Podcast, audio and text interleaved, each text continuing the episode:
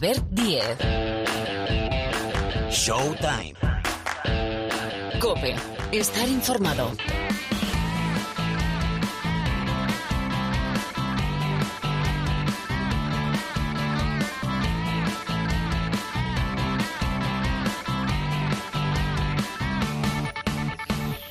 ¿Qué tal? ¿Cómo estáis? Bienvenidos una semana más a la cita, eso, semanal con el programa de baloncesto de la cadena Cope. Aquí arrancamos un nuevo capítulo de Showtime. Bueno, por delante nos esperan dos protagonistas. Uno es uno de los grandes de este deporte, bueno, en España yo creo que uno de los grandes también en Europa. Toko Schengeli, el jugador del Kirolbet Basconia viene de asaltar el Wizzing, de ganar al Real Madrid.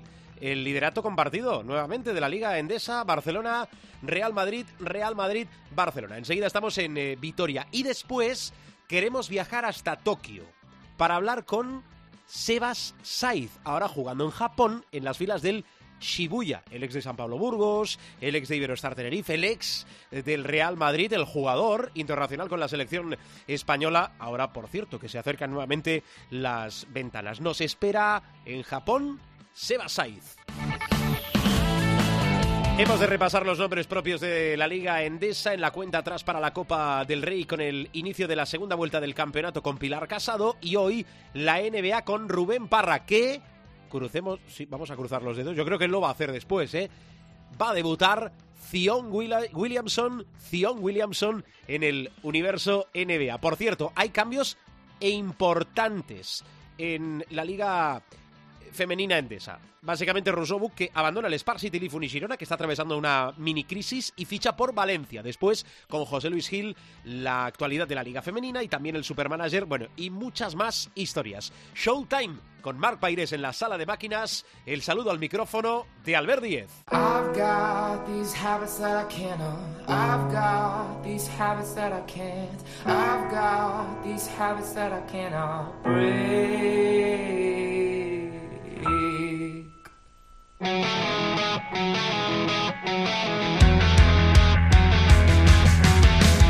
Bueno, vamos con un capítulo de información primero, aquello de situar cómo está la jornada, el campeonato de la Liga Endesa y después dos protagonistas. Eh, Pilar Casado, que también es protagonista. Hola, muy buenas. ¿Qué tal? Muy buenas a todos. A ver, eh, que tenemos muchas cosas. Vamos con los destacados de la jornada de la Liga Endesa.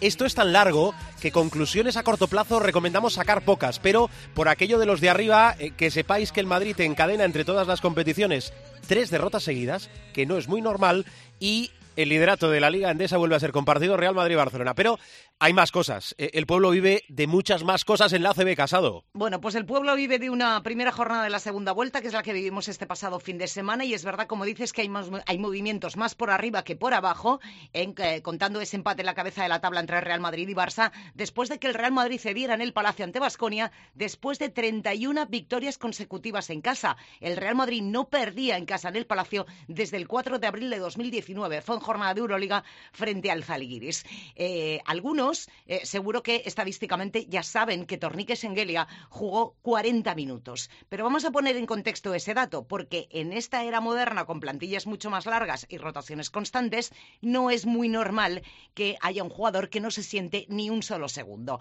Bueno, pues hay que retroceder hasta el 2014 para encontrar algo, algo igual. El 15 de junio de este año, en el quinto encuentro de semifinales de playoff entre Valencia Basket y Barça, Marceliño Huertas jugó los 40 minutos de juego. Así que hace cinco años y medio que esto no sucedía en la Liga Endesa. Por cierto, su entrenador, Dusko Ivanovic, dirigió su partido 500 en Liga Endesa, una cifra que alcanza pocas semanas después de haber regresado en su tercera etapa al club vasco. Hay que decir que el montenegrino se coloca como el cuarto entrenador en activo con más partidos dirigidos, por detrás de Pedro Martínez, Luis Casimiro y Chus Vidorreta, siendo el décimo que logra esta elevada cifra en la historia del baloncesto español. Los entrenadores con más partidos en la Liga Endesa lo siguen encabezando a Ito García Raneses con 1077. En cuanto a valoración, hay que hablar de una semana más de Clemen Prepelic. Esta vez el esloveno lidera el ranking estadístico tras una nueva exhibición en la jornada 18 ante San Pablo Burgos, que pese a todo no sirvió para darle el triunfo a su equipo. En 30 minutos en cancha y gracias a sus 34 puntos y 7 asistencias, alcanzó los 33 de valoración. Hay que decir que además de ser el jugador más valorado, se convirtió también en el máximo anotador del fin de semana. Esos 34 puntos lo hizo con una espectacular carta de tiro. 9 de 12 en tiros de 2, 3 triples y 7 de 8 desde la línea de personal. Es jugador de la semana y es un seguro también bajo los tableros. Me refiero a Shermadini. Lideró el ranking de rebotes en esta jornada 18 tras firmar una nueva exhibición con la elástica del Iberostar Tenerife.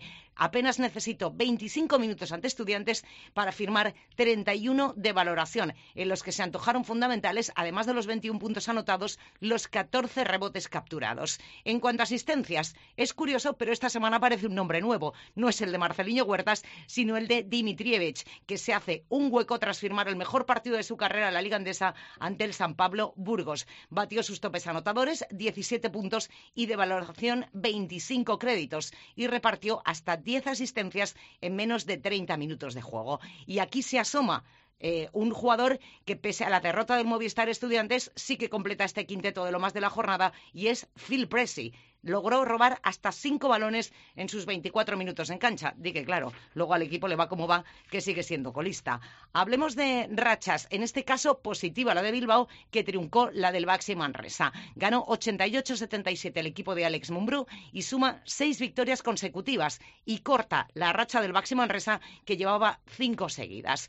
Jugador destacado, porque de hecho ha completado su mejor actuación en la Liga Endesa con el Montaquit Fuenlabrada. Hablamos de Mar García, 28 puntos de valoración, 29 frente al Barça. Hay que decir que destacó en el ataque, evidentemente, Mar García. Eh, lo hizo con un 9 de 17 en tiros de campo y 6 de 6 en tiros libres. Mateo, batió también su marca de valoración que tenía de ese mismo encuentro contra los manresanos. Esto, eh, la anterior marca de, Mar García había sido 26 puntos en la jornada 8 frente al Baxi Manresa. Bueno, pues en esta bate esos 27 y lo eleva hasta 29. Hablando de buenos partidos, y además en concreto en ese mismo escenario. Alex Abrines firmó en Fuenlabrada el mejor partido desde que ha vuelto a España. Acabó con 18 puntos, con un buen 4 de 7 en triples en poco más de 21, 21 minutos en pista. Hasta hoy, recordemos que el tope de la temporada en Liga Andesa eran los 14 que Alex Abrines había sumado ante Unicaja y solo había superado en una ocasión la barrera de los 10 puntos. En esta competición doméstica, Abrines está en promedios de 5 puntos y 2 rebotes en 18, con un 35% de acierto en triples. Hay que decir que en Euroliga su mejor actuación llegó en la jornada 14 cuando acabó con 16 ante las del Villerban. Sus promedios son similares, aunque mejora su porcentaje de 3. Promedia 5 puntos en 14 minutos de juego y un 45% desde el 6,75. Bueno, así está la Liga Endesa. Así ha arrancado la segunda vuelta. Son los destacados de Showtime de la jornada número 18. Eh, Pilar, no te vayas muy lejos, que enseguida vuelvo contigo porque ahora nos están esperando primer protagonista del programa, en Vitoria.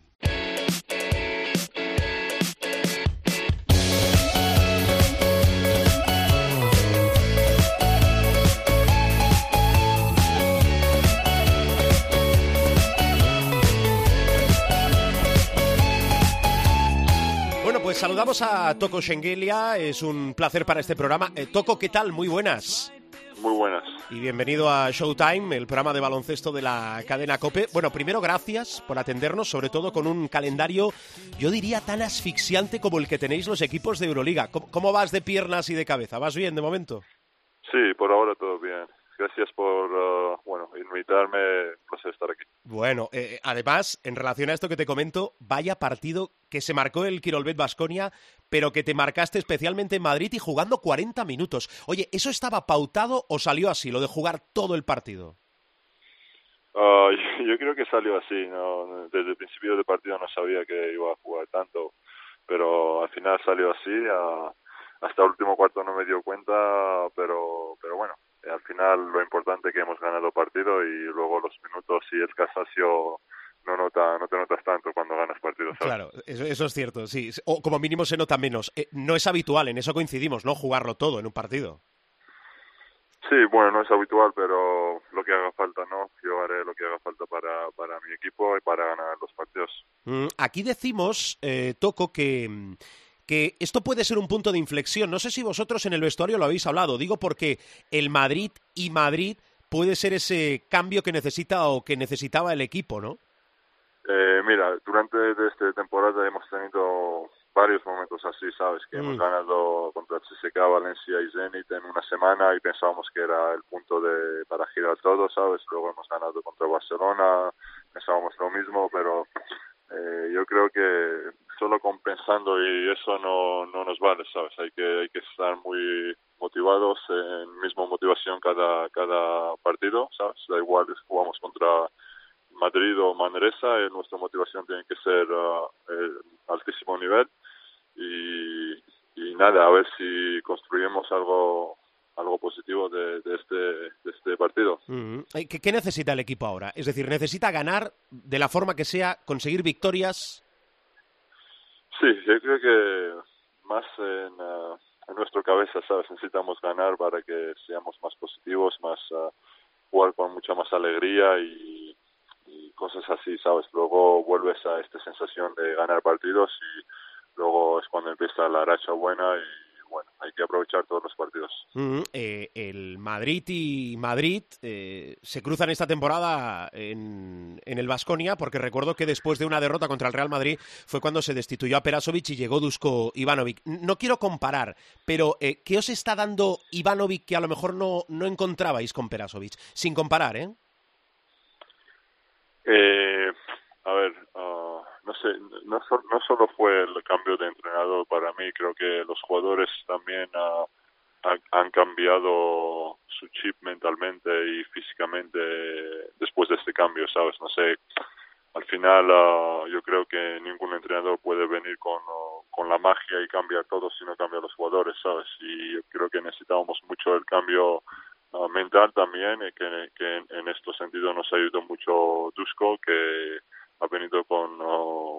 El, el, día que ha venido creo que él tenía mucho más ganas que todo el mundo nosotros, ¿sabes? Y cuando hemos visto esto nos contagió y desde ahí ya empezamos a subir mentalmente arriba. Bueno, en realidad es que Dusko vuelve a la que ha sido su casa aquí en España, o como mínimo una de ellas, pero donde ha conseguido éxitos importantes. Eh, ¿Cómo quiere jugar Dusko? Es decir, ¿qué Vasconia quiere? El luchador. Eh, a él uh, le da igual el resultado durante, durante el partido. Él quiere que luchemos hasta, hasta el final de partido, ¿sabes? Y yo creo que es lo que estamos haciendo o, o, intentar hacer todos los partidos. Mm, eh, hemos de decir que también habéis, estáis teniendo muy mala suerte con las lesiones ya desde el inicio de temporada y eso al final lastra también a un equipo. Es duro, entiendo, desde fuera, pero sobre todo desde dentro, ver al Vasconia fuera del top 8 y de la Copa del Rey, sobre todo. Es muy duro, ¿sabes? Yo creo que, yo creo que si, si nuestros jugadores eh, como Jason y Pato estarían uh, sanos, ahora mismo no, no íbamos a tener este, esta conversación, ¿sabes? Para, para mí hemos perdido uno de los mejores y gra grandes piezas de este equipo desde el principio de la temporada y desde ahí, bueno, poco a poco hemos empezado a hundir. Uh, hemos tenido momentos, como he dicho antes, que, bueno, parecía que subíamos arriba, pero uh -huh. uh, luego nada, ¿sabes? Pero yo creo que, bueno, es duro, es duro. Al final, eh, nuestra ambición y nuestro ganas de ganar partidos si está en top 8 es muy alto y cuando ves que no estás ahí es cuesta mucho, ¿sabes? Es duro. Uh. Tú tienes 28 años, te quiero preguntar por ti. Eh, para mí estás, y para muchísima gente, en, en un 5 ideal de, de Europa. Eh, eres el jugador franquicia del, del Vasconia. Eh, permítame que te pregunte, ¿por qué, ¿por qué continuar en Vasconia? ¿Qué te hace seguir en Vasconia y seguir queriendo jugar en el Vasconia? Pues primero, muchas gracias por, uh, por estas palabras y lo agradezco mucho. Y, y el segundo, mira, para mí Vasconia es un club uh, muy histórico, ¿sabes? Y, siempre cuando se habla Vasconia se habla de este carácter, se habla de los jugadores, de luchadores que han ganado varias veces la liga y eso, ¿sabes? La copa. Y bueno, yo quería estar en, en esta en parte de esta historia, ¿sabes? Y quería cuando hablan de Vasconia que hablarían mi mi nombre también y lo más importante quiero ganar algo con ellos sabes y para mí también eh, cuando cuando firme en, en Europa para mí quería convertirme un jugador franquicia de un equipo sabes no nada contrario que los jugadores que se mueven mucho, pero no, no me gustaría estar en, por todos lados, ¿sabes? Para mí era la idea era estar en un sitio y crecer ahí. Mm, eh, supongo, Toco, no me digas nombres, si me los quieres decir me los das, pero supongo que el verano pasado tuviste ofertas de equipos de España, de Europa. ¿Tuviste la opción de volver a la NBA también? Eh, pues sí, sí, pero para mí, como he dicho, eh, volver ahí tiene que ser un, uh, un equipo bueno para mí, que yo, yo esté cómodo y con confianza que voy a jugar minutos, ¿sabes? Eh, no, no me gustaría volver y, estar diciendo, bueno, estoy he vuelto, pero no juego, ¿sabes? No, para mí cuando acabo mi carrera quiero mirar atrás y que decir que he hecho de mi manera, ¿sabes? He jugado mucho y tal y tal. Y mm. al final las, a las ofertas que había, bueno, no tenía claro que iba a tener minutos y tal, ¿sabes? Y, y al final decidí quedarme aquí. Mm, es un mensaje precioso eh, para la afición del Vasconia, yo creo que para la afición al baloncesto y, a cualquier empresa también, porque se siente a gusto Toco Schengelia en Vitoria y en el Vasconia. Eh, acabo. Eh, segunda parte de la temporada, no estáis en la Copa del Rey, pero queda mucha temporada. ¿Qué mensaje se le puede dar a la afición del Vasconia? Ya has dicho, ¿qué Vasconia quiere Dusko? Quiere un Vasconia luchador, pero ¿qué se puede esperar del equipo en esta segunda parte de la temporada? Ya, también eh, mira, nuestra opción es, es, es buenísima, ¿sabes? Ellos entienden baloncesto mucho y, y también uh, ven que cuando ven que nosotros estamos luchando y dando todo y igual si después de esto pierdes un partido ellos ellos están contigo sabes ellos lo que necesitan que tú tú das todo para los colores y para esta ciudad y, ellos te quieren sabes y al final uh, es lo que tenemos que hacer. Eh, mira es no, no te puedo decir que vamos a estar, vamos a ganar eso, vamos a ganar eso, pero yo, yo lo, que puedo decirte es que nosotros vamos a hacer todo lo que podemos hacer para estar en posición que gana el título este año, ¿sabes? Perfecto. Toco, eh, un auténtico placer para esta casa, para este programa. Es la primera vez que tenemos la oportunidad de hablar contigo.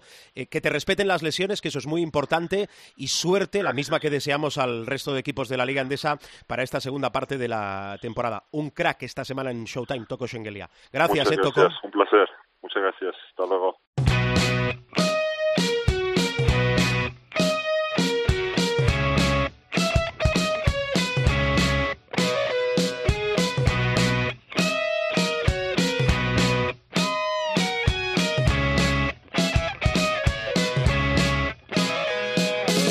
Sigue por aquí Pilar Casado y otro protagonista, otro gran protagonista, aquello que decimos muchas veces en los medios de comunicación, llamada de larga distancia. Vamos a cruzar los dedos, eh, tal y como está la península ibérica y lo que no es la península ibérica con la meteorología. Eh, llamamos a Japón. Eh, Seba Saiz, muy buenas. Buenas tardes. ¿Cómo estás? Muy bien. Eso es lo primero. muy bien, encantado de tener esta entrevista con vosotros. Estás de lujo, ¿no? Sí, la verdad es que la verdad es que sí. Llevo un par de meses desde que ha empezado el año, la verdad es que muy bueno. Ya, eh, lo último que nos llega, que sabes que a veces, eh, como todo va muy rápido en el mundo de, hoy en día, nos llegan esas imágenes. Bueno, si tenías que conquistar parte del corazoncito que les quedaba a los japoneses y a los no japoneses, ese concurso de mates ha sido espectacular. Creo que venías también de ganar la Copa Copa Emperador, creo. Sí, justo, es que ha sido lo que te digo, este mes de, enero que llevamos ha sido muy intenso porque hemos ganado la Copa del Emperador, me metí en el All-Star, eh, justo concurso de mates el otro día, todo, y todo ha sido como muy, muy intenso y muy seguido. Ya, ¿tú qué eres? ¿Un valiente, un atrevido eh, u otra cosa diferente? Lo digo porque tú al final eh, dejas tu zona de confort, que podía ser España, la Liga Endesa, la Liga Española y, acaba esa vinculación con el Real Madrid y decides irte a Japón, que no es un camino habitual.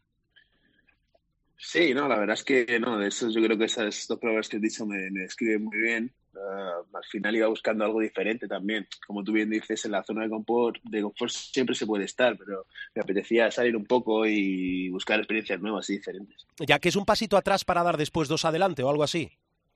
Yo no lo veo como un paso atrás, la verdad lo veo como, un paso, lo veo siempre como un paso adelante. Al final es un sitio donde sabía que iba a jugar mucho desde el principio porque, porque me querían y es lo que yo buscaba. Lo que tú buscabas. Juegas, eh, tienes un papel protagonista, eh, entiendo que te sientes todavía más jugador de baloncesto. Mm, entiendo que no, no miras más allá o sí que tienes una hoja de ruta de, bueno, ahora me voy a Japón, recupero sensaciones, sigo creciendo deportivamente y después qué.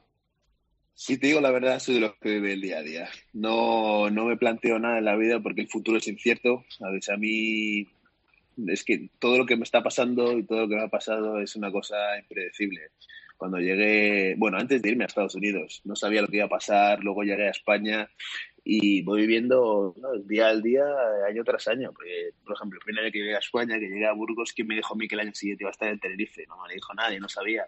Llegué a Tenerife y ¿quién me iba a decir a mí que el año siguiente iba a estar en Japón? ¿Sabes? Son cosas que te pasan que hay que estar rápido y hay que ser atrevido para cuando te llegue ese momento poder tomar la decisión y, intentar tomar la mejor decisión correcta. Ya, entiendo que las ventanas y la selección, que ha sido también parte de tu vida hasta ahora, eso sí que lo tienes muy en la cabeza, ¿no?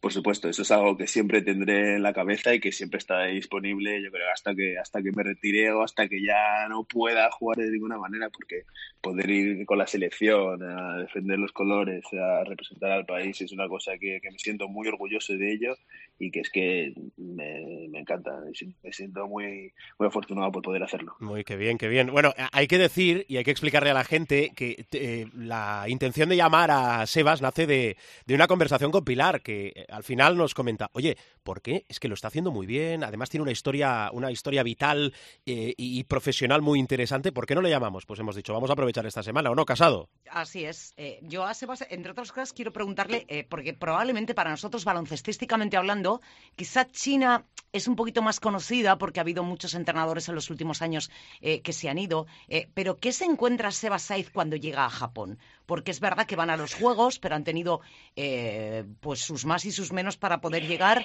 eh, a esos juegos porque FIBA estuvo a punto de quitársela de en medio. Entonces la pregunta es, ¿qué se ha encontrado Seba Saiz en Japón? Pues mira, es una buena pregunta, porque me he encontrado una liga que es nueva. Lleva, es una liga que lleva tres años, eh, la B-League, y están intentando pues crecer eh, para poder ser una liga de las más potentes y yo creo que quieren llegar a ser la mejor liga asiática porque obviamente tienen el dinero, tienen las infraestructuras, tienen la gente, eh, tienen los, los fans, lo tienen todo para poder llegar a ser eso. Y como te digo, es, me, me, sorprende muchísimo. Lo primero que me sorprende es la cantidad de gente que viene a los partidos, no solo del equipo donde vas a jugar, sino del otro contrario, del equipo contrario. Al final, la cantidad de gente que mueve en masa es, es muy grande. Luego, lo bien organizado que está todo, ya, ya no es tema de cada equipo, sino tema de la organización de, la liga en general.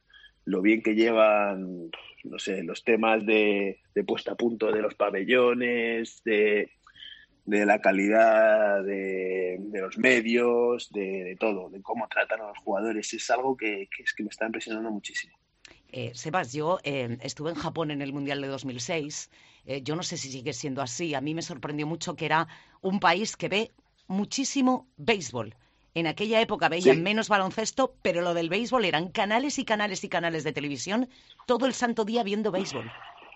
Sí, sí, sigue, sigue siendo así. Yo creo que el béisbol es uno de los deportes más populares. Aquí la verdad es que tienen equipos y jugadores buenísimos de, béisbol y es uno de los deportes estrella del país.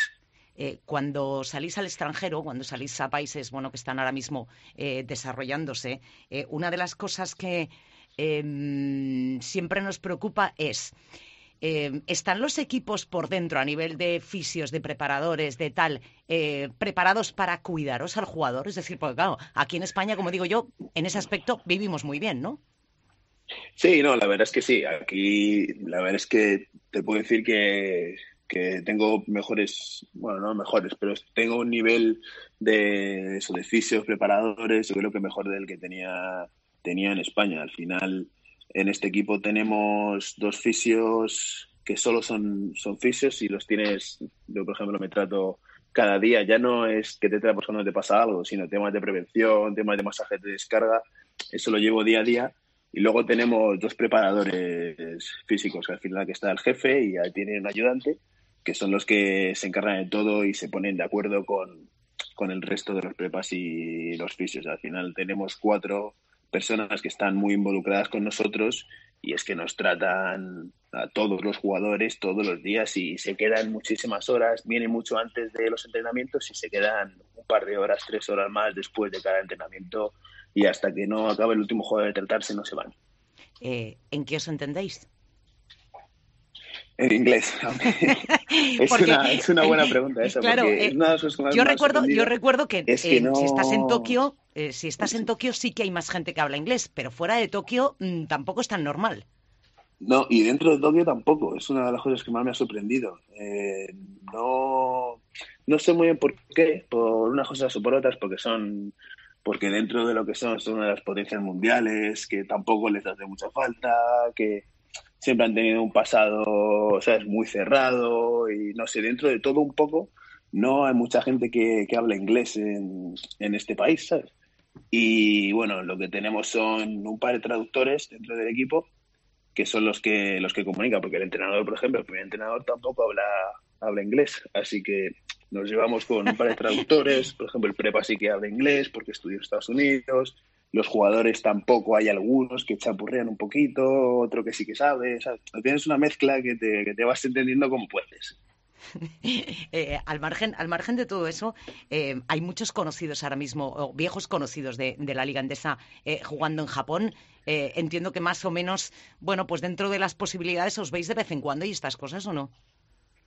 Sí, hombre, la verdad es que sí que este año he visto mucho con, con Luis Gil, por ejemplo, que está entrenando, está entrenando aquí en un equipo. No está cerca de Toco, pero como viene mucho, porque juega con varios equipos aquí, le veo, le veo muy a menudo.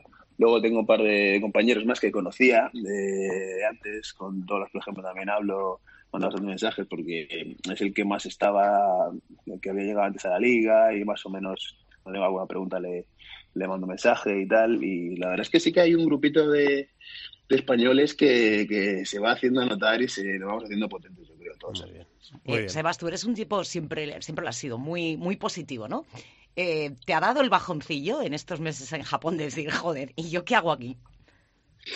Pues mira, la verdad es que no me ha dado el bajón. Es una de las cosas, como sí dice que soy muy positivo, pero yo creo que como estaba tan ilusionado por venir, por ver una cosa nueva, diferente, yo creo que desde el día que llegué lo estoy como, como asimilando todo.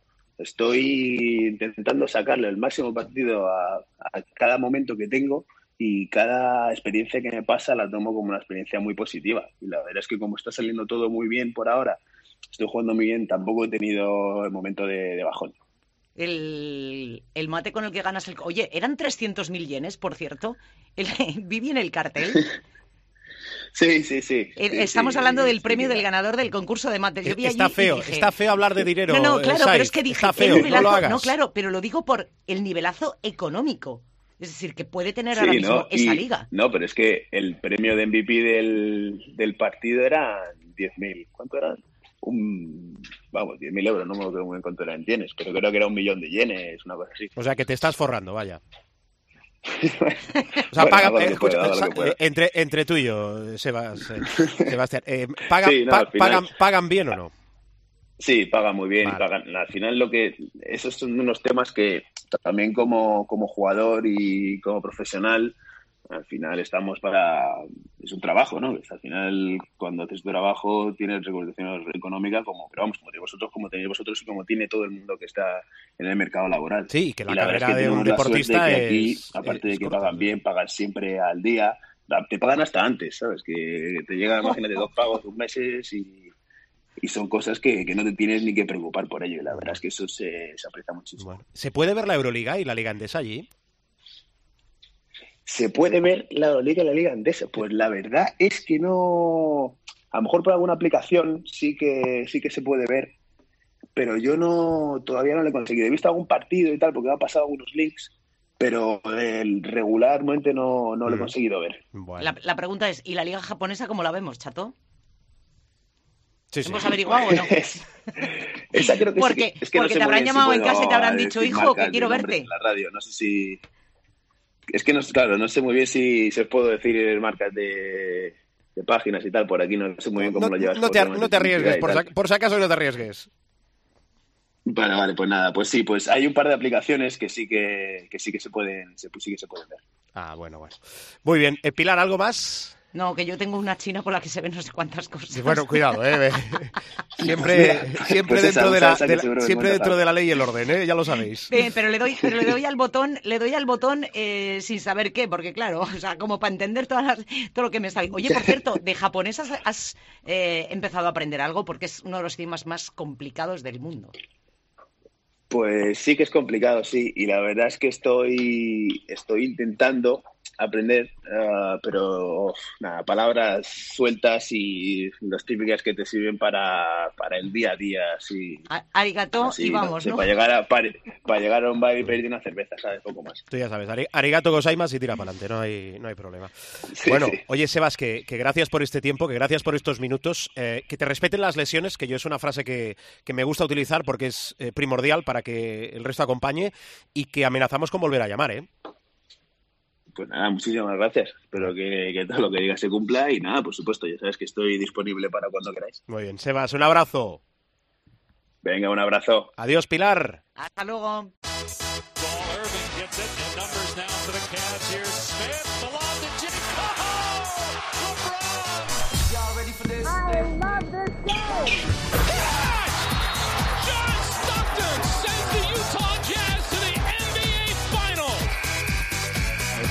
Con ganas de jugársela.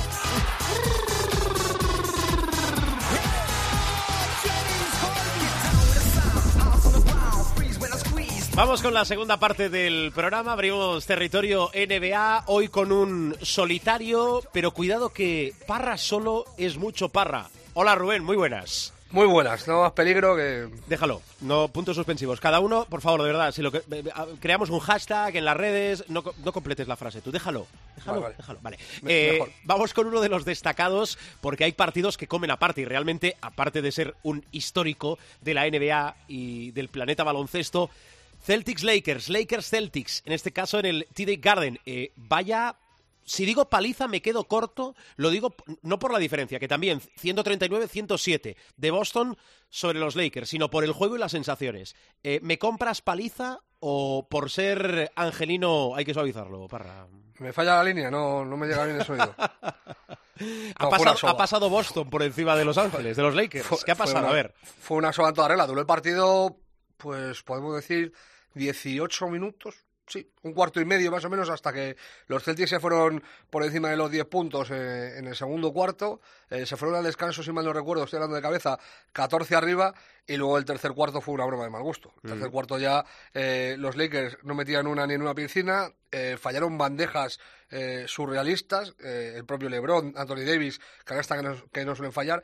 Y luego Boston defendió muy bien, eh, movió muy bien la bola. Y luego tuvo un acierto desde la línea de triple que por momentos en el partido estuvo en el 55%. Acabó luego en un 47 o un 48, que es una barbaridad igualmente. Pero durante momentos eh, del encuentro, bien avanzado ya el tercer cuarto, estaban por encima del 50% en el acierto de triples. Y el tema es que, eh, quitando Teis, eh, todos los titulares de los Celtics estuvieron a grandísimo nivel. Yo quiero fijarme sobre todo en, en Marcus Smart, lo puse en Twitter, un tío que llegó a la liga como un perro de presa y se ha convertido en un jugador más que decente, o sea, en un señor jugador de baloncesto. Eh, hace mucho muy bien, viene de meter 11 triples el otro día y, y ayer también estuvo a un nivelazo. Eh, Brown reaparecía tras lesión, estuvo a un nivelazo.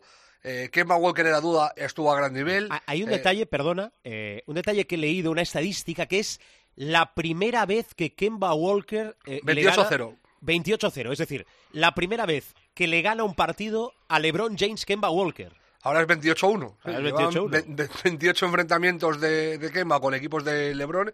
Había perdido siempre hasta, hasta ayer. Eh, ha habido polémica fuera del partido porque LeBron se fue a ver a su hijo, que jugaba relativamente cerca eh, por la tarde y, y se fue a ver al, por la mañana y se fue a ver al chaval y volvió en helicóptero para jugar el partido contra los Celtics. Dicho esto, LeBron fue de lo poco salvable de, o sea, no salvable tampoco, porque estuvo lejos de su nivel. Acabó con, con 15 puntos y 13 asistencias, pero estuvo lejos de, de lo que es su nivel global. Pero fue de lo poco salvable. A mí, por ejemplo, Anthony Davis, vale que reaparecía de, de lesión, se había perdido cinco partidos, pero estuvo muy mal. Y luego el resto de, de jugadores, el único que se, que se salvó fue Jamal Magui. O sea, el resto estuvieron muy mal. Mucha pérdida de balón, mucha inconsistencia y luego un factor X eh, que he hablado de todos los titulares, de todos los grandes jugadores de, de los Celtics, de Hayward, de, de Tatum, de, de Kemba Walker, de Smart, eh, de Jalen Brown, pero está el factor X que fue Enes Kanter, que fue el que se cargó el partido. Eh, con una serie de rebotes ofensivos consecutivos y, y anotando a, a placer, eh, se fue al descanso con 18 puntos, que fue con los que acabó el encuentro. Y, y les hizo un roto total y absoluto a, a los angelitos. ¿Qué, qué tal Davis? ¿Qué tal Anthony Davis? Pues eh, supongo que estará bien. Pero jugar al baloncesto ayer poquito. Bueno, poco a poco. Eh, No, no, eh, eh, hay, hay, que, hay partidos en los que no te sale nada y si se da la circunstancia de que enfrente tienes un señor equipo, pues te pintan la cara. Ayer a los Lakers no le salió nada, eh, Davis falló lanzamientos de 2-3 metros que, que, que son de porcentaje de casi el 90% para él. Y, y- inexplicable. LeBron falló bandejas también inexplicables. Eh, cuando el día está torcido y está de que no, Sí, pues está de sí. que no. Y encima los Celtics vieron la sangre y se fueron cual tiburón a por ella. ¿Fue bien al contacto Davis? ¿Le viste bien al contacto o, o tampoco le viste forzando mucho la máquina? Yo, más que, eh, más que miedo al contacto, tuvo miedo en los saltos. Ya. Eh, en los saltos, el- al afrontar, más que nada, yo creo que lo que, lo que no quería era volver a caerse y, y estar así durante eh, una semana o. Sí, aquello de ir o- probándose, claro, ¿no? Claro. Claro. No, más que nada porque si te está recuperando del golpe, recordemos que se pegó un costalazo importante. Eh, temían incluso que se hubiera podido eh, partir el hueso del coxis. sí, o sea, sí, sí. que fue un, un- un golpe serio. Y sí, seguro, estoy seguro que eso todavía tiene dolor. Y lo que tendrá es miedo de que eh, en un mal salto, en una cama, en un vuelva a caer y, y se haga algo realmente serio. Bueno, a ver, en nombre propio, y, y este es en mayúsculas, porque hay fecha 22 de enero para el debut del número uno del draft de este eh, 2019, del que hemos dejado atrás. Zion Williamson va a ser en un New Orleans Pelicans San Antonio Spurs. Eh, viene entrenando, le hemos visto haciendo las ruedas de calentamiento, le hemos visto eh, aprovechando horas de sueño también en los partidos de su equipo. Agüita. Bueno, eh, eh, Pelicans Spurs para el debut de Zion. Yo llevo una semana con una vida complicada porque tengo cruzados los dedos de las manos y de los pies y para ver si es verdad que debuta. Y entonces es complicado hacer una vida No, normal ahora sí que lo ha confirmado la franquicia. Ahora, Sí, sí, excepto hasta que, que no, no lo pase vea- algo a última hora. Hasta que no lo vea, no lo creo. Te digo en serio. Hasta que no le vea eh, saltar a la cancha y Ya. cascarse un par de mates. No, eh, Pensaba eh, que me ibas a decir que vienes cruzando los dedos de las manos y de los pies para que no sea una reentré, aquello que se vuelva a lesionar, que tenga la mala fortuna del número No, uno. aparte, tal. aparte es, fue mi número 2 de, del draft del Fantasy de este año. O sea, glorioso. O sea, gasté el número 2 en un tío que no ha debutado en media temporada. Bueno, tampoco lo esperábamos, ¿eh? que quiero decir. No, no, no, no. Eh, eh, la, la historia es que deseamos lo mejor para él, evidentemente, y sobre todo hay muchas ganas de verle, Albert, porque eh, a lo mejor ya se ha pasado un poco el hype porque nos hemos metido en, en la dinámica de temporada, nos hemos fumado media temporada, eh, casi como que no quiere la cosa. Sí, sí. Y, y a lo mejor se nos ha olvidado un poquito de dónde viene ese chaval, de las burradas que, que hizo con Duke el año pasado y luego la, la pretemporada se cascó. Que estamos hablando de, en pretemporada se fue por encima de los 26 puntos y con unos porcentajes que rozaban el 70% de acierto. O sea, estuvo descomunal. Es, es un chaval que eh, al que muchos han comparado por lo que ha llamado la atención con LeBron. O sea, eh, de, eh, de ganas de verle, de, de pensar eh, que puede tener una gran carrera, expectativas a ese nivel. eh, desde LeBron no se conocía nada igual y, y hay muchas ganas de verle. Y, y luego hay otra cuestión, eh, dos cuestiones diría yo. Una, si a los Pelicans eh, la llegada de Zion les va a favorecer para intentar reengancharse en la pelea por playoff, que no, a mí no me parece una locura. ¿eh? A mí, yo creo que la octava de este año del oeste va a estar muy barata para lo que suele ser. Y se pueden meter, eh, si ganan cinco o seis partidos seguidos como hicieron eh, los Grizzlies, se pueden meter ahí en, en la pelea.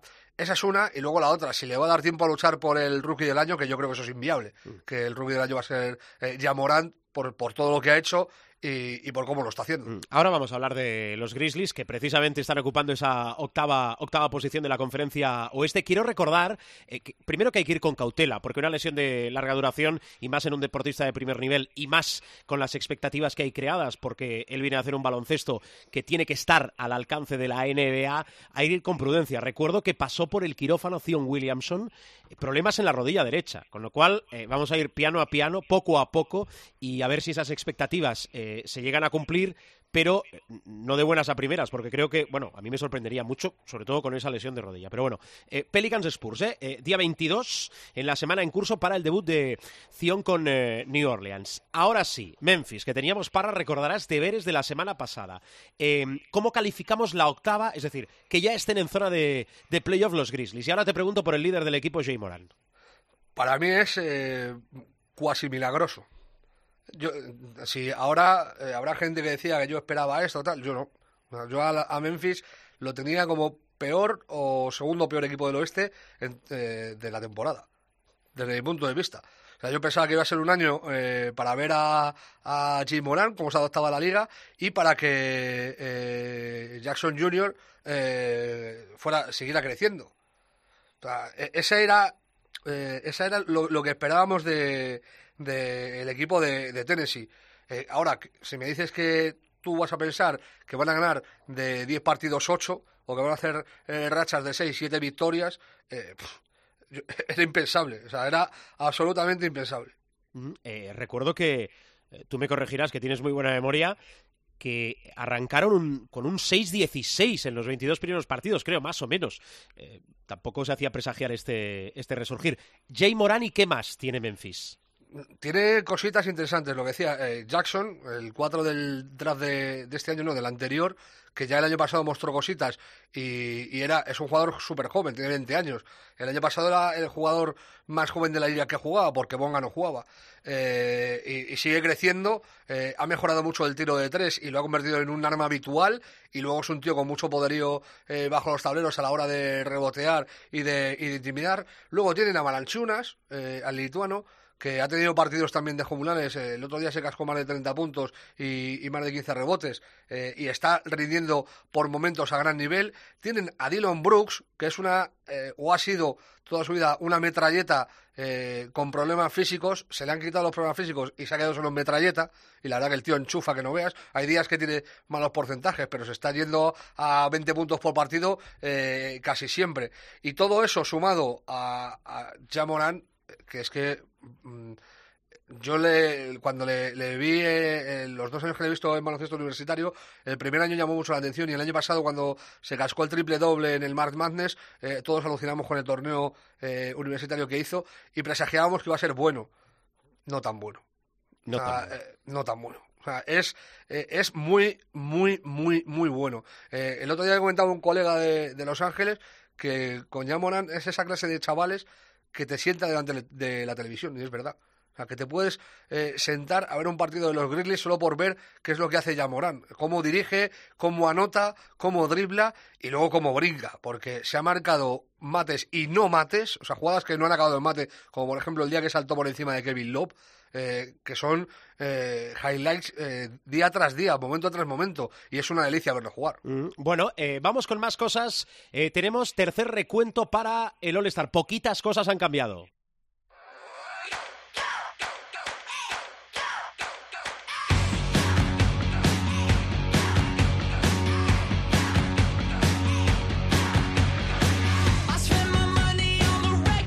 La cita en Chicago, que se va acercando poquito a poco cuando acariciamos, el mes de febrero, era una canción, ¿no? Cambiándole el nombre, el sujeto, Lebron sigue siendo el rey. ¿Me lo compras o no, Barra?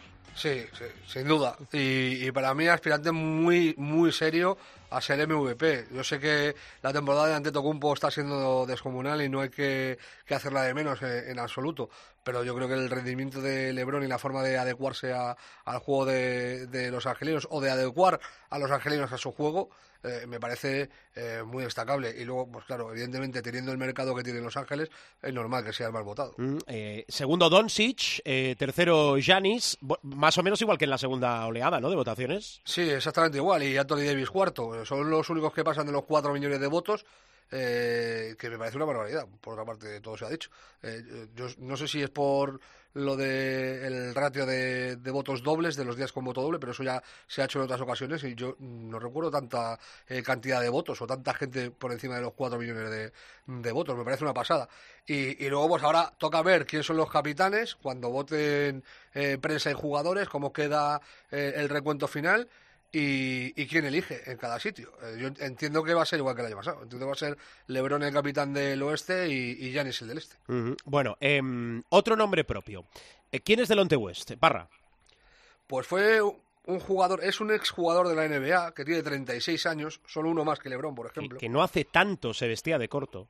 No, no, si, eh, si el tema es que se retiró muy, muy pronto y se retiró por, porque no estaba bien, el chico no estaba bien de la cabeza.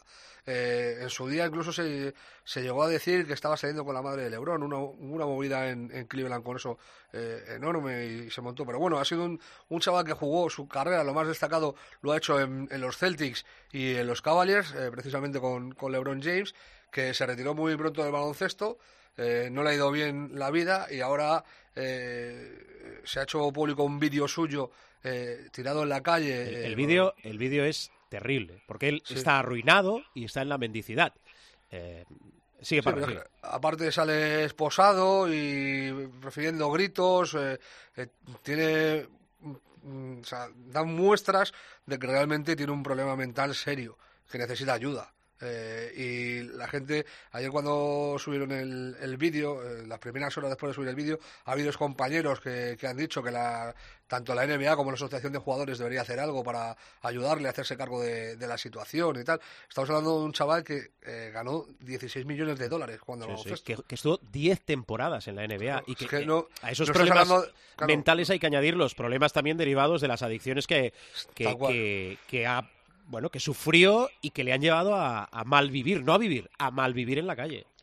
Tal cual, tal cual. Y, y- y viene a, a ser un ejemplo de lo que pasa en muchos estados de, de Estados Unidos, que hay gente que tiene problemas con las drogas, que derivan en, en problemas eh, psíquicos y como no tienen dinero para tratarse un especialista, pues acaban fatal.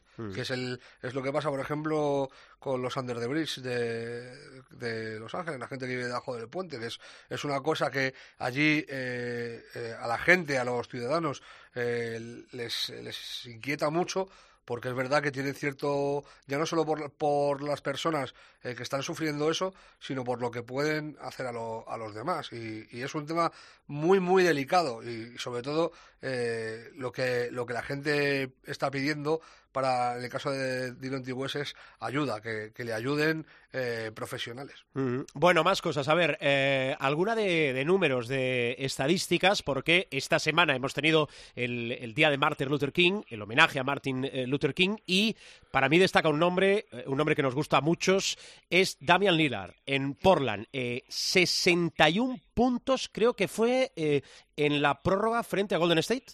Sí, contra los Sí, Warriors. exacto. Don Damián, sea, las cosas como son. Eh, Mira que no está haciendo su mejor temporada, ¿eh? yo esperaba bastante más, tanto de él como de los Pl- Trail Blazers. Y, y un equipo como Portland no debería sufrir hasta tal extremo para ganar un partido contra los Warriors que tuvieron perdido varias veces. O sea, re- remontaron, empataron, forzaron la prórroga, en la prórroga llegaron a estar 6 abajo y volvieron a, a remontar. O sea, todo como muy dramático para ser el rival que es, con las bajas que tenía, que aparte no estaba ni Draymond Green. Pero bueno, eh, muy bien Lillard, pasando de los 60 puntos por segunda vez en su carrera y batiendo el récord de, de los Blazers Exacto. eh, de anotación de la franquicia. Una franquicia que ha tenido a, a gente ahí jugando, ¿eh? O sea, no, sea, ha estado gente como Clay Dressler, por ejemplo, jugando en, en, en Portland, eh, o Bill Wilson, y, y que son campeones de la NBA. Y los números muy bien en una temporada que está siendo gris para, para, para Portland, de los que eh, lo decía el otro día el profe con mucha razón.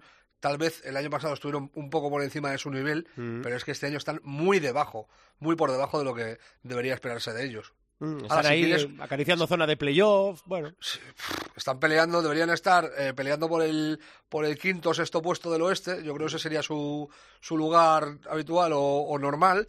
Y, y están décimos, undécimos, novenos, décimos, undécimos, novenos.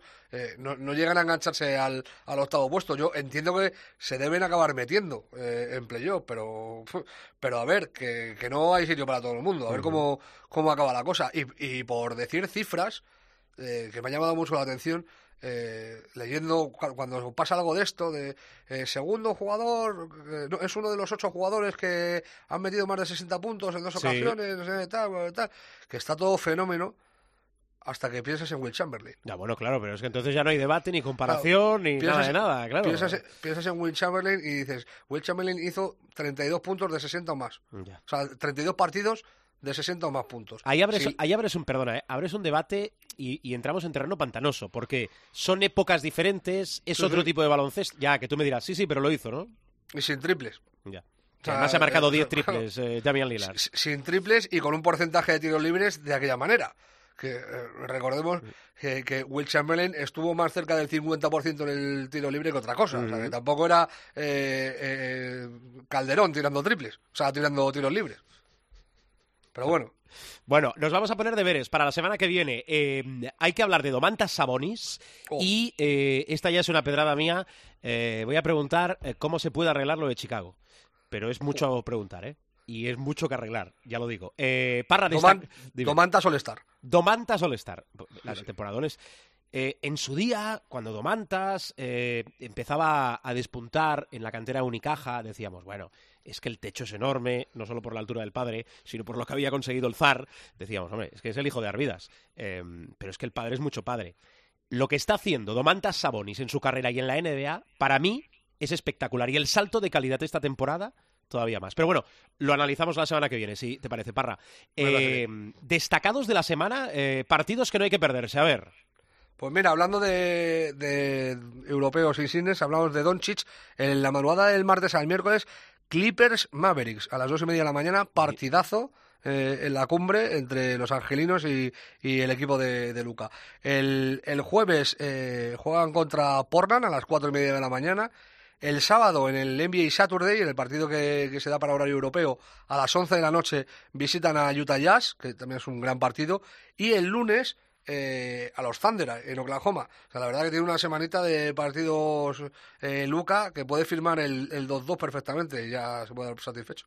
Muy bien, pues eso, eso es lo que no os tenéis que perder. Aparte, la borrachera de partidos, lo que queráis, que tenemos partidos chulos, chulos cada día. Parra, cierro contigo. ¿Algo más? No, el único que el partido, partido, partido es el que hemos dicho antes. Sí, el debut de Miércoles Zion. eh, a jueves a las 3 de la mañana Pelicans Spurs, eh, debut de Zion. Y luego otro dato más, el 1 de 17 de Harden en triples, que es la segunda vez que le pasa en este mes de enero, que está muy bien decir que es un grandísimo jugador, que lo es, pero cuando un tío se tira 17 triples y mete uno, pues yo creo que eso hay que mirárselo. Se autoflageló y se quedó tirando triples durante media hora después del partido. O vestido de cortos, no se fue a vestuarios y se quedó ahí solo eh, tirando triples como, como un señor. Y luego el detalle feo de la semana. Hablábamos antes de que Lebron había ido a ver a, a su hijo, que jugaba contra un colegio de, de Virginia eh, el mismo día que, que los Lakers visitaban a, a los Celtics. Y hubo un altercado en el encuentro porque le tiraron un caramelo a la espalda a Brony. En medio del partido estaba en la banda para sacar y le tiran un caramelo al, al individuo en cuestión, le sacan del pabellón a gorrazos, eh, me parece adecuado, eh, y veremos a ver la multa que le cae, porque no es que la hayas liado en un, en un evento deportivo que ya está bastante penado en Estados Unidos, puede ser, con penas que pueden llegar hasta cárcel, ¿eh? Sino que lo estás haciendo en un partido de niños. Sea, recordemos que el hijo de Lebron tiene 15 años, que hay que ser cafre y sinvergüenza. Pero bueno, ahí eh, queda la cosa, que espero que no se vuelva a repetir. Madre mía. Muy bien, eh, seguimos. Tenemos ahora eh, la actualidad de la Liga Femenina Endesa, tenemos Supermanager y cerramos programa. Parra, cuídate. Domantas, un digno hijo de su padre. Adiós.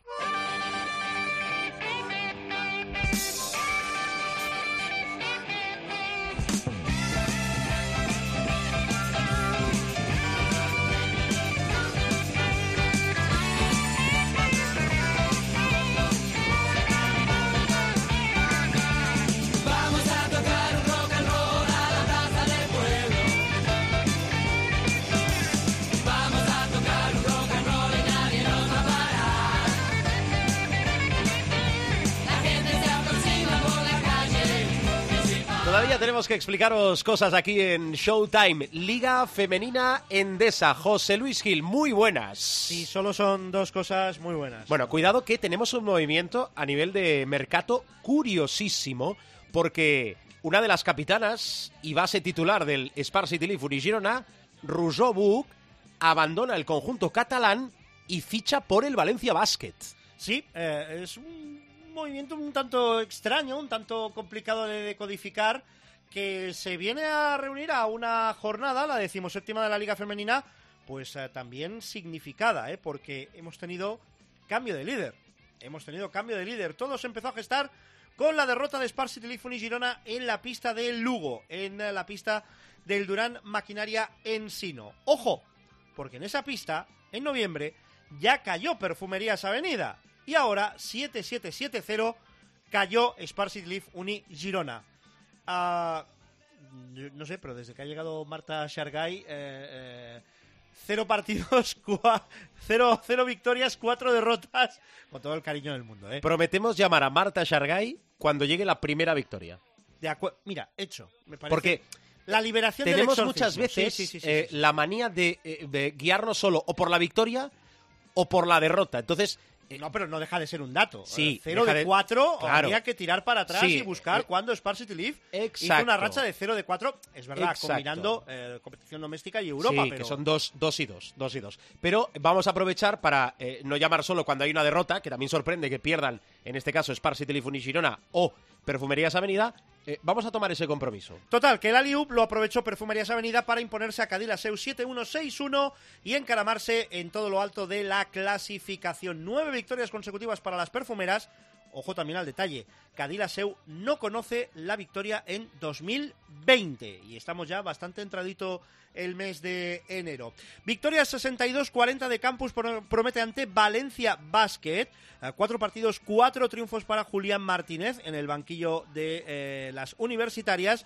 eh, amargando el debut, como decías, de Rusovuk eh, vistiendo de naranja. Lointe Guernica se imponía 6-0-5-5 a Embutidos Pajariel Benvibre. Las vascas están invictas en este 2020. No, no, no, no, no, no, no digas aquello de invictus. No vaya a ser que se, que se rompa, que se rompa la, la racha. Además, la están manteniendo en Liga Endesa y en Eurocup. Victoria 6-9-5-9 de Araski ante Quesos El Pastor y eh, Alcáceres a Extremadura 6-1-5-6 ante Ciudad La Laguna en un partido que tiene el nombre propio de Jenny Sims, 24 puntos, 21 de valoración y que supone la cuarta derrota consecutiva para las laguneras. Cerrando la jornada, la victoria en la prórroga, otra vez en la prórroga de Manfilter Casablanca, esta vez en pista de IDK Guipúzcoa, 6-1, 6-2 con un nombre propio, Camil Nakikaite. Primero forzó la prórroga con un lanzamiento en suspensión y después la victoria del triunfo en el extra time contraatacando en los segundos eh, finales.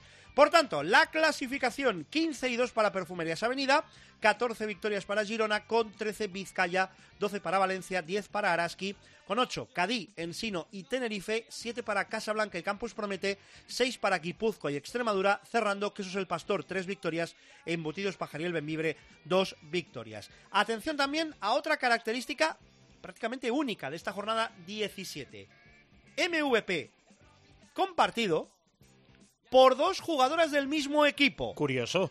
Sí, señor. ¿eh? Antoine Ingifa y eh, Seresia Richards de Durán Maquinaria Ensino, al que evidentemente esa victoria ante Spar City Leaf Uni Girona les ha valido esa nominación. 27 de valoración, 19 puntos, 5 rebotes, 3 robos en el caso de Ingifa, 19 puntos, 7 rebotes, 5 faltas recibidas en el caso de Richards. Completan el 5 ideal María Surbendi de Araski, Brittany McPhee de Quesos el Pastor y Tamara Seda también de Araski. La próxima jornada, 25-26 de enero, Durán Maquinaria Ensino y de Caguipúzcoa, Girona Araski, Quesos el Pastor, Campus Promete, Valencia Perfumerías Avenida, Muy buen partido. un partidito ahí por todo lo alto. Cadila Seulo, Intec Guernica Vizcaya, Benvibre Extremadura y Ciudad La Laguna Tenerife, Manfilter Casablanca. Bueno, dicho esto, territorio salvaje, territorio supermanager.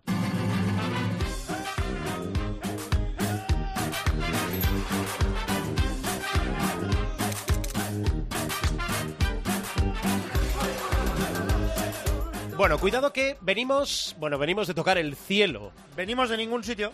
¿Cómo que venimos de ningún sitio? 128 en una jornada que... eh, es que no. A ver, Gil, Gil. Puntuación. La, la de esta semana. Sí, la de claro, esta no, la, la del anterior ya la has dicho. La número, 10 la número 18. Bueno, eh, cifra redonda, eso sí. Sí, 100. 155. Hombre, muy bien. Solo hemos perdido 123. Un carro, un... Perdón, un- 123. No, no, no. No, No, no, no, no, De no. 220. 236 Ah, con 60 vale. menos 155. Hagan la resta, unos 80 puntos así. Así por todo por todo el mundo. Nos hemos equivocado, la verdad. Nos hemos nos hemos bueno, nos hemos equivocado. A ver, nos ha pasado lo que le ha pasado a mucha gente. El menos 6 de Marceliño Huertas, veníamos de un 42, nos lo, nos lo hemos comido, como nos hemos comido el menos 1 de Trey Tompkins, que se ha fumado lo que llevaba de broker, ¿eh? se, lo, se lo fumó frente a, frente a Baskonia. Qué mala racha del Madrid. Tres derrotas seguidas. Dos en Europa. No, no, no, supongo, del supongo no, Baskonia. habéis hablado evidentemente, no voy a añadir nada de lo que hayáis eh, Sí, hombre, no- nos interesa tu opinión. Como Bueno, miembro insigne a ver, del programa. Es verdad que no está, no está Anthony Randolph, es verdad que no estaba el renovado Rudy, Le falta ritmo de competición a es Sergio verdad Llull. que le falta ritmo de competición a Yul, es verdad que eh, Carroll pues eh, está ahora mismo en un momento bajo, anímicamente hablando, ya sabemos lo que hay, ya sabemos mm, cómo funciona Carroll y ahora mismo pues hay que procesar todas esas cosas en, en negativo, pero que, que vamos, que la, la risa aquí va, va por barrios y las crisis toman y dejan el puente aéreo Sí, y el ave. también hay pues, que eh, relativizar. Estamos hablando de equipos eh, que juegan 80 o 90 partidos a la temporada. y que cuando llegue la hora de la verdad, pues ya veremos eh, Exacto. cómo, Viene cómo de aquí poquito menos de un mes un primer filtro que es la Copa del Rey. Correcto, sí señor. Bueno, Bueno, nos eh, comimos el menos 6 de Marceliño Huertas. ¿qué le vamos a hacer? Vamos a recordar, eh, posición de base, tres jugadores. Llevábamos a Basas, Svetkovic y Huertas. Aleros. Prepelic, Butel, Shamon Shields y Daniel ¿Cómo me Díez. gusta Butel y se lo dije a su entrenador la sí, semana a pasada. mí también, 4,80. Fantástica Eh, actuación hay que de mirar Butel. el cómputo global. Sí, y el cómputo la media, global, la claro, el cómputo Y- global ya te lo he dicho antes, Pivots. 155. Pivots, eh, Shengeliat, Thumpkins, Ondri Balvin y tu amigo, tu hermano, tu protegido, tu adorado Nico Mirotic. Bien, eh, dicho esto, cambios Dicho a la esto, vista. eh, dado que Trey Thumpkins se ha fumado el broker, pues es cuestión de... Vamos a intentar, a dos jornadas vista, ya tener el triángulo completo dentro. ¿Qué es el triángulo completo? Mirotic, Schengelia, Shermadini. Ya, sí, es mucho, es mucho dinero. Ya, ya, no pongas esa cara. Eh, se va... Ahí, ahí hay mucha dinamita. No, hombre, a ver, la, la verdad es que Trey Thompkins ha cumplido. Llegó con 493.000 euros, deja casi un millón en caja. No está nada mal. 624.000 de esos euros los invertimos en el tinerfeño o en el tine- tinerfeñista Aaron White, ¿eh? para que se incorpore a la, a la pintura. Va a ser el primer cambio. Muy buen jugador, ¿eh? Aaron White. Vamos a ver si, si aguantamos ah, ahí. Y hacemos un poquito de caja, insisto, buscando ese, ese, esa posibilidad de tener a los tres grandes dentro.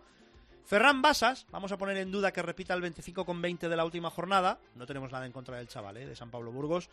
E incorporamos, por aquello de las banderitas tiene que ser española, Sergio Llull, que está pues 1.022.000 y que entre eso, el broker que nos deje Svetkovic, vamos a ver ahí un poquito, pues insisto, el objetivo a medio largo plazo pues es eh, tener dentro a Mirotic, a Schengelia y a Shermadini. Ya lo va a llevar todo el mundo, pero bueno, ¿qué se le va a hacer? Eh, más vale tarde que nunca, que, Bueno. dijo, que dijo aquel. La general Gil.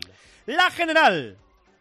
Otro puñetazo en la mesa, esta vez de Lucas y Ainhoa. A la contra, ¿eh? Nuestro amigo de Valencia, que con 209,60 le ha metido un mordisco a sus perseguidores. Ha hecho el 15 de la, de la jornada en nuestra liga privada, que ha ganado Antonianes Team de Lugo, 236,60. Y vuelve a recuperar el liderato de la general, 3.442 puntos, 40 de diferencia sobre Durant Team. Y atención, ojo al número ya, 100 puntos de margen sobre el tercero, que ahora mismo es Santiago de Compostela, Ribeiro, con 3.342 puntos. Se ha pegado un buen batacazo Pre- Pedrerol y se ha pegado un buen eh, batacazo pues eh, los perseguidores de Lucas y Ainhoa que mm, con ese puñetazo en la mesa se vuelve a poner arriba en la clasificación. Muy bien, Gil. Hasta la semana que viene, ¿eh? Allá me echas. No, Ah, bueno. te invito a irte.